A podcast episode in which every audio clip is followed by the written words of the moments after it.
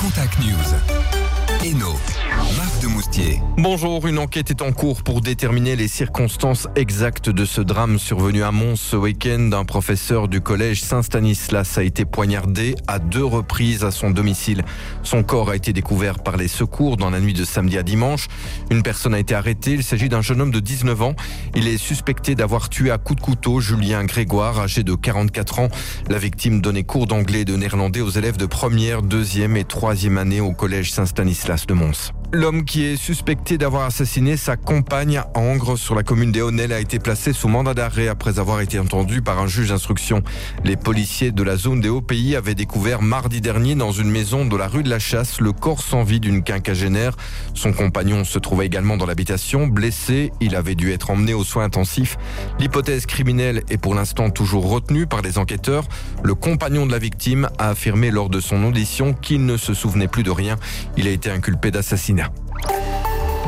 La Dendre et ses affluents dans la région de Hatt en alerte de crue depuis le début de cet après-midi. Le niveau de la Dendre et de ses affluents continue de monter. Ce sera le cas jusqu'en soirée.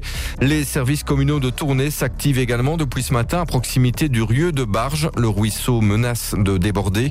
Les ouvriers communaux ont placé des sacs de sable suite aux importantes précipitations de ce matin. Le niveau du ruisseau a fortement monté.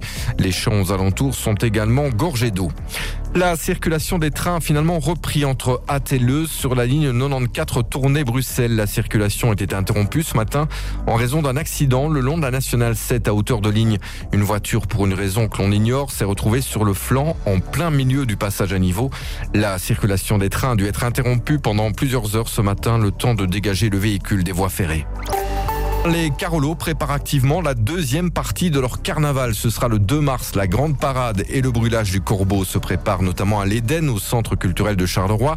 Enfants, citoyens et membres d'associations se relaient en ce moment dans les locaux du centre culturel pour préparer cette parade.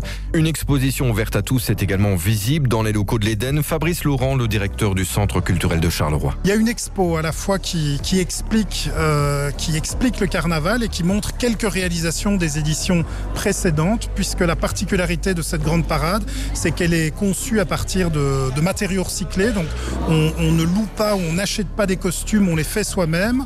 On fait des chars sans moteur à partir de Quistax ou à partir de structures qu'on fait soi-même. Il n'y a pas de musique enregistrée, donc toute la musique est jouée à partir de fanfares.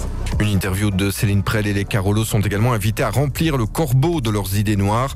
Un corbeau qui sera également brûlé sur la place Vauban ce 2 mars. Très bonne fin d'après-midi, tout de suite la musique.